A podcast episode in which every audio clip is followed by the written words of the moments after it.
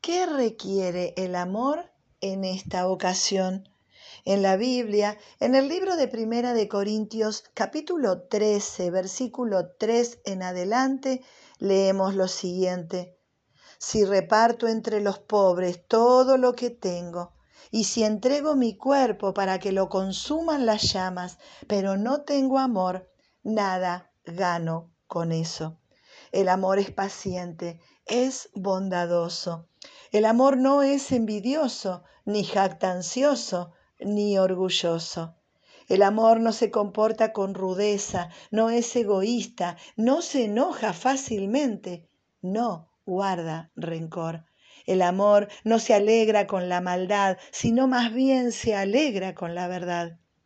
El amor todo lo disculpa, todo lo cree, todo lo espera, todo lo soporta. Bueno, este es el amor que Dios quiere que nos entreguemos unos a otros. Ahora, cada ocasión requiere una dimensión de amor diferente. Por eso estar cerquita del corazón de Dios nos va a permitir discernir qué es lo que esta situación requiere, de cómo espera Dios que yo reaccione en esta ocasión, cómo demuestro amor a esta persona en esta situación. Bueno, por eso tenemos que estar tan conectados con Dios para que Él nos guíe y nos muestre. Parecería que hechos aislados, actos heroicos no son suficientes. Dios espera que nos amemos con pequeños hechos, actos cotidianos que se continúen a lo largo de la vida. Hechos y actos que hacen feliz a otra persona.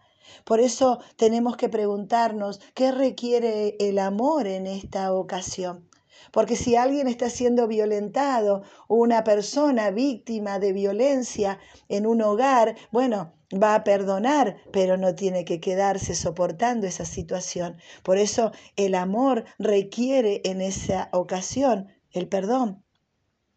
Pero cuando alguien nos falla, el amor requiere que creamos otra vez, que perdonemos, cuando estamos en convivencia con otros, el amor requiere que no seamos orgullosos, que no seamos agrandados, que seamos generosos.